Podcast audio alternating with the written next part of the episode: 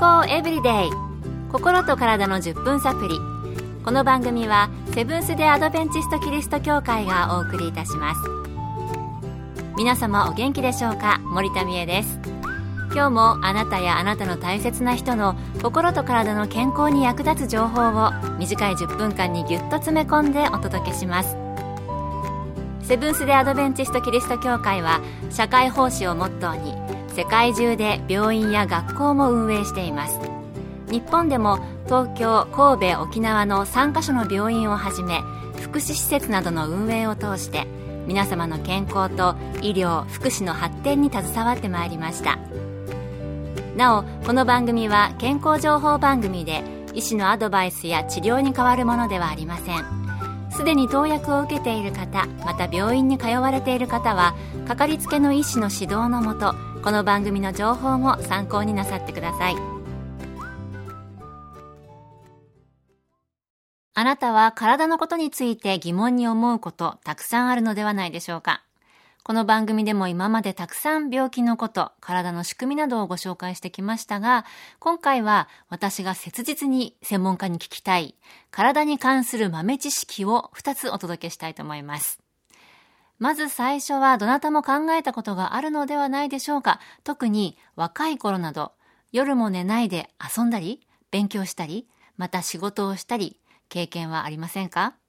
そんな時、時間ができた時にたっぷり寝れば大丈夫なのか、一晩は徹夜をしてしまって、次の日は一日中寝て、寝だめをして、十分に体を休められれば大丈夫なのでしょうか？これについて、まず最初は、東京衛生病院の伊藤真夏先生に伺ったお話をご紹介します。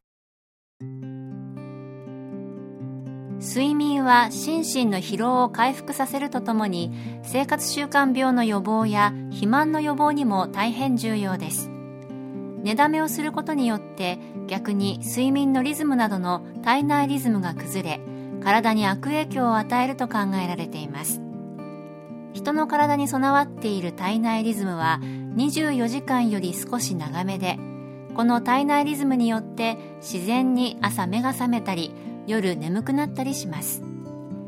現代の日本の社会では夜でも高校と照明がつきテレビやスマートフォンなど強い明るさを発するものに囲まれていて体内リズムが乱れやすい環境であると言えます。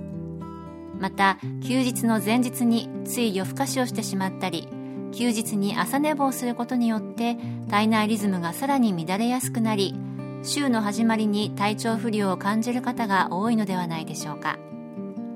体内リズムを整えるために平日も休日もできるだけ同じ時間に起きることを心がけてください。また朝起きたら日の光を浴びたり寝る直前のスマホやテレビパソコンの使用は避けるなどなさってみてください。平日の睡眠時間が短い方は午後に30分以内の昼寝を取り入れて睡眠不足を解消してはいかがでしょうかやっぱりお医者さんの目から見ると寝だめはダメなんですね。今までこの番組でも生活習慣が健康に影響を及ぼすというお話たくさんしてきましたが、規則正しい睡眠も健康にとってはやはり欠かせないんですね。体のリズムを整えるために平日も休日も同じ時間に寝起きするというのは、私はこの前の週末もできていませんでした、なかなかできないですね。でも心がけないと寝だめはいけないと。それから睡眠時間が短い場合は寝だめではなく午後に30分以内の昼寝が有効なようです。試せる方はいかがでしょうか？健康エブリデイ。心と体の10分サプリ。この番組はセブンス・デ・アドベンチスト・キリスト教会がお送りしています。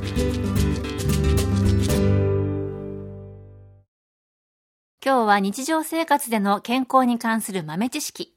今回は私が切実にお医者さんなどの専門家に聞きたい体に関する豆知識です。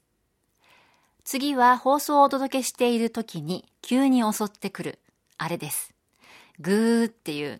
皆さんの耳には届いていないと願いますけれども、そう、お腹が鳴る音ですね。これってあの、このようにマイクを通して情報をお届けしているとき、本当に困るんです。時々スタジオの外でマイク越しで音を聞いているディレクターとか音声技師さんなどにお腹鳴ったでしょうって言われることがあるんですけれども、一度鳴り出すとこう、水を飲んでもね、お腹に力を入れてもなかなか止まらないんですよね。なぜお腹って鳴るのでしょうか？止める方法はないのでしょうか？次は東京衛生病院の佐々木義則先生に伺ってみました。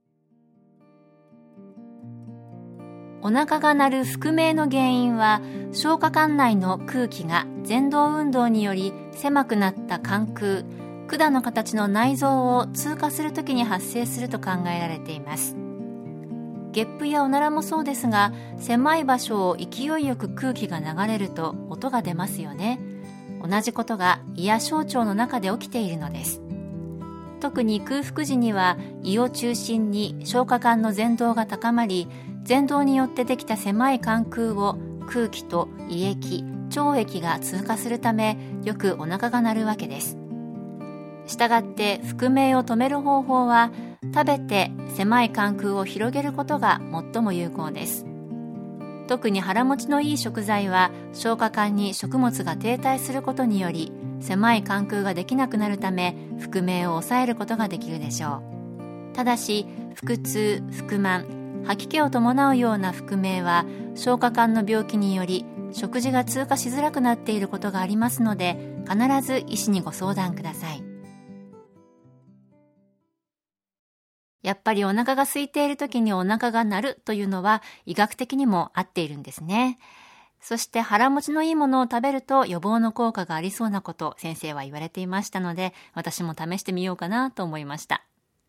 それともう一つ、腹痛やお腹が張る腹満など、他の症状がお腹が鳴るのと一緒に起こる場合は、お医者さんに相談した方が良いということでしたので、たかがお腹がグーとなって痛いだけと思わないで、お医者さんに受診された方が良さそうです。今日は私の感じる、そして皆さんもおそらく疑問に思われたことがあるかもしれない、寝だめは健康的にどうなのかと、お腹は何で鳴るのかについて、東京衛生病院のお医者さんに聞いてお届けしました今日の健康エブリデイいかがでしたか？ここで東京都にある立川キリスト教会があなたに送る心と体の連続健康セミナーのお知らせです。お口の健康は全身の健康を左右すると聞いたことはないですか？今回のテーマは口と体と健康と。6月29日土曜日午後1時30分からセブンス・デー・アドベンチスト立川キリスト教会で開催します。講師はこの番組でもおなじみの司会根本義和先生。入場は無料です。詳しくは立川教会健康セミナー立川教会健康セミナーで検索。また立川以外でも各地の教会で健康セミナーが開催されます。どうぞ番組ブログをご覧ください。健康エブリデイ。心と体の10分サプリこの番組はセブンス・デ・アドベンチスト・キリスト教会がお送りいたしました。それではまた。Have a nice day!